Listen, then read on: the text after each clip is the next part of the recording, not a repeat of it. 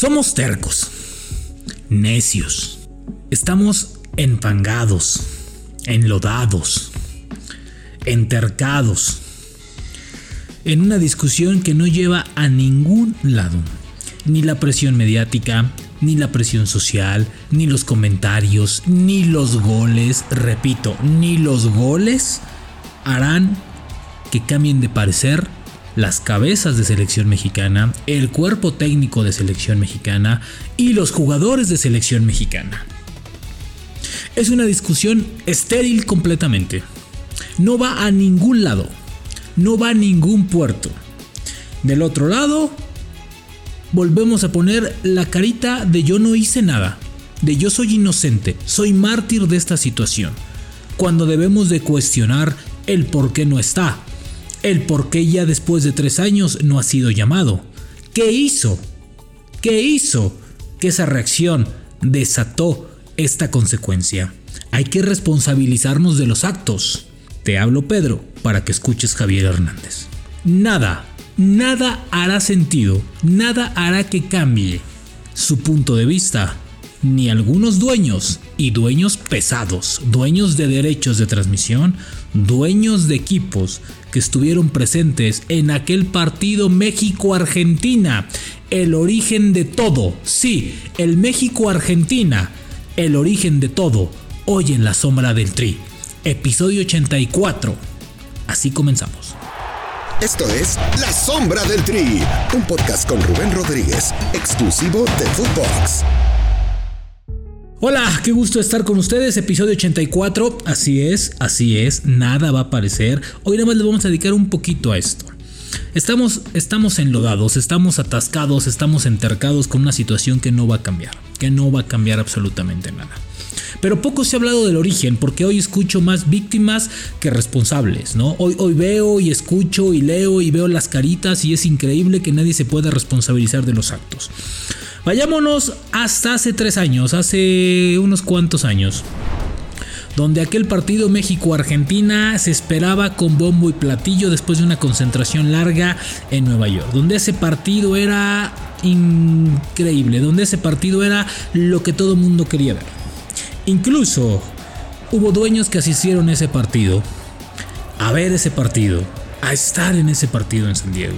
Me parece que fue en San Diego. Sí. El tema que fue en Estados Unidos. Así es, dueños importantes. Sí. Llámese el señor Emilio Azcárraga. Y tómala. 4-0 en contra de México. Un partido que de ahí viene el origen de muchas cosas. Ese partido fue el origen en el que despierta increíblemente increíblemente Argentina y toma paso importante a lo que ahora es esta selección. En ese momento, del otro lado, México, ¡pum! Debacle por lo cual. Un debacle completo. Se cayó el gran año de Gerardo Martino. Ese fue el punto de quiebre. Unos para arriba, otros hacia abajo. Pero para México fue el declive completo. Y también de ahí vienen consecuencias importantes que arroja qué pasó en esa concentración, por qué el equipo estaba tan extraviado, qué pasó con los delanteros y se comienzan a hacer cosas y en el aeropuerto se encuentran directivos con algunos jugadores, parte del staff, repartiendo amigas, ayudándolas, etc. Un desmadre por completo. Evidentemente, este ridículo trajo consecuencias. La cabeza le pidió a la cabeza de la federación y esta a su vez a la cabeza de logística y esta de logística a la de prensa y a la de prensa esto y a la de comunicación esto y todo mundo al cuerpo técnico. Entonces fue así de o me, o me cortan cabezas, se hacen responsables o se las corto yo. Ahí comienza el meollo del asunto. Y ahí viene el punto de quiebre para muchos en selección mexicana. Si algo le aplaudo a Martino es que la disciplina, la disciplina no se negocia en su proceso. Sea chiquita o sea grandota. El tema es indisciplina y eso no se negocia. Eso no tiene fundamento alguno. ¿sí? Es cierto, me dirán, es que, es que la Yuna habló con él y regresó, sí, regresó para un partido nada más. ¿eh? Un solo partido. No regresó para otro más. Un partido y para de contar. No hubo más. Entonces, ¿sí? ahí comienza el debacle futbolístico de selección. Y ahí viene el punto de quiebre de Javier Hernández porque a partir de ese momento ya no volvería a ser convocado más. Ya no más. Ya no más. Le habían pasado ya muchas, como a, como otros. No estoy diciendo que es el único que no, no, no, a todos. Pero ¿a qué voy con esto? Que en ese punto, en ese punto, cuando se pidieron que rodaran cabezas, cuando se les pidió resultados y no hubo, cuando después de este ridículo, cuando después de todo dijeron, a ver, no vuelve a pasar esto y se tiene que hacer es, o se hacen responsables o me hago yo directamente, entonces hubo cabezas por doquier y arrojaron muchísimos temas. Y el tema en la cancha, bueno, pues derivó en esto. Ahora, vamos mucho más allá. Yo lo escucho, lo veo y digo, ay, güey, ¿es, ¿es en serio? hay que tener, hay que tener pantalones, ¿eh? hay que tener pantalones y asumir responsabilidades. Y el que sabe realmente por qué no está es él, es Javier Hernández. Entonces, ya que deja este doble discurso que no va a ningún lado, este doble discurso que no lleva a ningún lado, esta doble cara, ¿no? De niño bueno que no hace absolutamente nada, cuando todo mundo que ha estado cerca en selección sabe lo complicado que ha sido Javier Hernández, como otros tantos, no solamente el único, como otros tantos, y cómo lo ven los compañeros, cómo ven los cuerpos técnicos que ha tenido la selección mexicana cuando ha estado, toda esta parte, ¿sí? Si algo también le aplaudo a Martino es que ha sido el único que se ha atrevido a sentarlo y solamente y a sacarlo de la selección mexicana, el único. Y ha habido varios que han estado muy cerca pero no han podido. Les han temblado las piernitas. Les ha temblado el pan de caja, el refresco de cola, ¿no? Eh, eh, la marca de las rayitas. Todo les han temblado, ¿no? Los patrocinadores. Pues en esta ocasión no. Entonces no va a haber poder humano. Ni, un tweet, ni un mensajito. Nada, nada, nada. Tal vez si Javier por ahí ni así. Esto está más que planchado. Ahora, yo se las volteo. Porque ya basta de hablar este tema. Y creo que estamos ya entercados en ello. No va a estar. Ok, se abrió la lista a 26 jugadores. Recordarán que les dimos una lista de veintitantos jugadores. Bueno, yo creo que le vamos a dar a todos. ¿Por qué no pensar que en lugar de algunos veteranos llamemos a alguien que sí solamente se lo ha ganado? Que, que realmente ha tenido un año, un año y medio, dos años constante. Ha sido buen jugador, se merece un llamado en selección. ¿Les gusta el nombre de Bigón? ¿De Tigres? Hizo las cosas bien en Atlas, las hizo maravillosamente en Pumas y las hizo extraordinariamente en Tigres. Gran momento, un jugador que te puede dar cosas distintas y que te puede ayudar. ¿Por qué no? Marcelo Flores.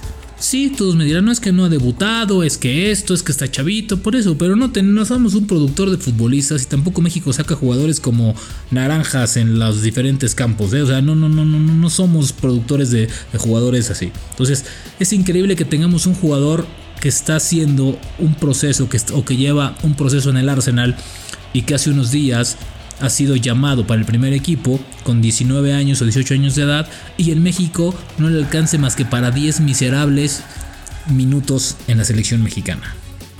O sea, después de que se vaya Martino va a seguir el fútbol. ¿eh? O sea, no, no, no con Martino se va a acabar la historia de la selección mexicana. Si él ya no va a estar o ya no quiere estar o ya no va a estar o ya no quieren que esté, ¿sí? Después de Qatar, me imagino que tiene que dejar algo. Entonces hay que llevar a alguien que pueda generar algo diferente, ¿sí? Algo, algo distinto. ¿Qué tal? Ángulo de Tigres. Campeón en el Atlas, alguien que hizo muy bien las cosas, joven. ¿Por qué no un joven? ¿Por qué no alguien de esa, de esa, de esa calidad, de ese, de ese tipo de cosas? En Santos hay dos o tres jóvenes que brincan por un lugar en selección. En Pachuca hay dos o tres jugadores que brincan por un lugar en selección. Eric Lira de Cruz Azul, ¿por qué no?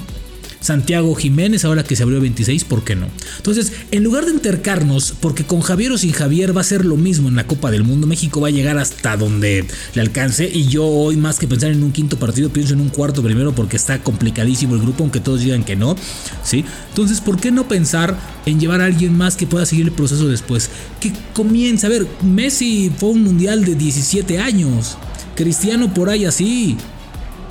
Y todas las. Ronaldinho también su primer mundial ni lo jugó. Fue a tragar banca. Y vean lo que se convirtió. Ojo, no estoy diciendo que va a salir un Messi y un Ronaldinho, güey, tranquilos.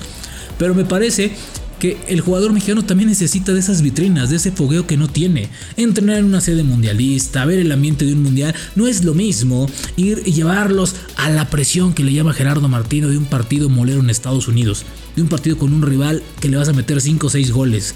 Y que vas a tener a 40 mil mexicanos aplaudiéndote, aumentándote la madre como tú quieras, ¿sí?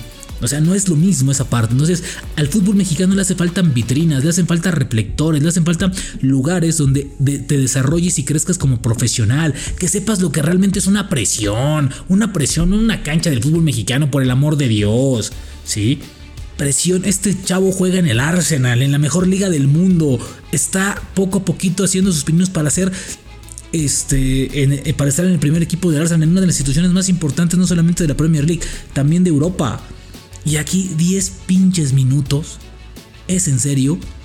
Bueno, pues lejos de empangarnos de nueva cuenta, ¿no? Con el que ya sabe, ¿no? ¿No? Con el que ya saben, ¿no? Creo que ese lugar se lo puede llevar alguien más. Porque con o sin va a ser lo mismo. Entonces, ¿por qué no pensar en llevar a alguien que siga un proceso? Cosa que no tenemos. O sea, nosotros pensamos que el proceso son cuatro años y se acabó.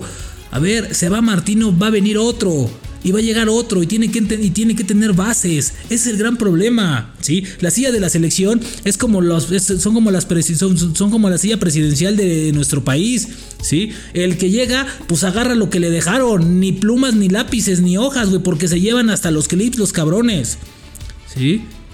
Y de repente pues tienes que empezar de cero y a generar y la chingada y de repente por ahí al año ya sacan algo por ahí, ¿sí? Acá en selecciones igual, en selecciones igual no dejan absolutamente nada y ahora pues va a ser peor porque muchos de los que están ahora ya no van a estar. Yo creo que Ochoa dudo mucho que después de Qatar siga. El mismo Moreno, Andrés Guardado y otros muchos más. ¿Sí? Entonces hay que dejarle algo al que siga. Entonces, en lugar de estar intercados en llevar a este delantero, pensemos en un futuro en el Mundial donde México va a ser sede y donde no se va a eliminar. Además de todo eso, no se va a eliminar. Entonces, no va a haber un roce en CONCACAF. Entonces, ¿qué tienes que hacer? Pues llevarlo a este tipo de eventos. Entonces, yo creo que quitando esta parte, llevando cuatro o cinco jóvenes, creo que te pueden ayudar muchísimo, muchísimo, pero muchísimo a que el siguiente proceso eleves un poquito tu calidad. Chequen lo que está haciendo Estados Unidos, lo que va a hacer Canadá. Esta generación va a explotar, estas generaciones van a explotar en el siguiente mundial, no en este. ¿eh? Y ojo, eh, que la tienen mucho más accesible para llegar más lejos que México en, esta, en la siguiente Copa del Mundo. Entonces, hay que pensar así. Entonces, dejemos ya de empangarnos en algo terco y entercados. Pero saben que creo que la culpa la tenemos nosotros. Porque creo que los medios los medios estamos mucho más preocupados porque se lleve o no se lleve a Javier Hernández a una Copa del Mundo que el propio Tarta Martino. ¿eh? Yo les digo, ninguna presión va a hacer cambiar de parecer. Sí, ninguna, es más, yo creo que ni los patrocinadores y eso que esos tienen mucho más poder que ninguno, que ninguno, ¿eh? Que ninguno en los equipos y en selección. Entonces, pensemos en llevar a alguien más. Pensemos en llevar a un joven que va a crecer y que todavía tiene tope. De los otros ya no hay tope. Así metan 25, 30, 40 goles, no va a ser así. Yo les di 4 o 5 nombres, pero todavía hay otros más que también merecen estar y que se han ganado su lugar en selección, que nadie les ha regalado nada. Alan Moss, otro de ellos. Un lateral que ha hecho muy bien las cosas este año. Eso sí, ok, la cagó ahí en previo a, a los Olímpicos. Perfecto. ¿Cómo lo hizo? Reconoció el error, ofreció disculpas, se puso a jugar y véanlo, hoy es de los mejores laterales del fútbol mexicano. Entonces, hay que llevar a esos, hay que quemar esas balas, esos lugares con gente que va a sumar en lo que sigue, porque la selección tampoco es para hacer homenajes, para llevarlos, ay, es que va a llegar y va a alcanzar su quinto mundial, su cuarto, su tercero, no, no, no, no, la selección está para trabajar y más ahora, ¿eh? Porque necesitan hacerlo de manera distinta. Entonces, si Martino realmente quiere hacer las cosas de manera distinta, quiere hacerle un cambio a cómo ha hecho las cosas, creo que 5 o 6 jugadores le pueden dar sentido, le pueden dar competitividad Sí, competitividad que no tiene su selección, para que los que se sientan seguros tengan un poquito de frío y digan, ay güey, o trabajo o trabajo. Entonces, dejemos de enlodarnos en lo absurdo y mejor pensemos a futuro. Y así todos van a ganar y todos van a estar tranquilos. Nos escuchamos en la siguiente, en la sombra del tri. Sombra del tri con Rubén Rodríguez, podcast exclusivo de Footbox.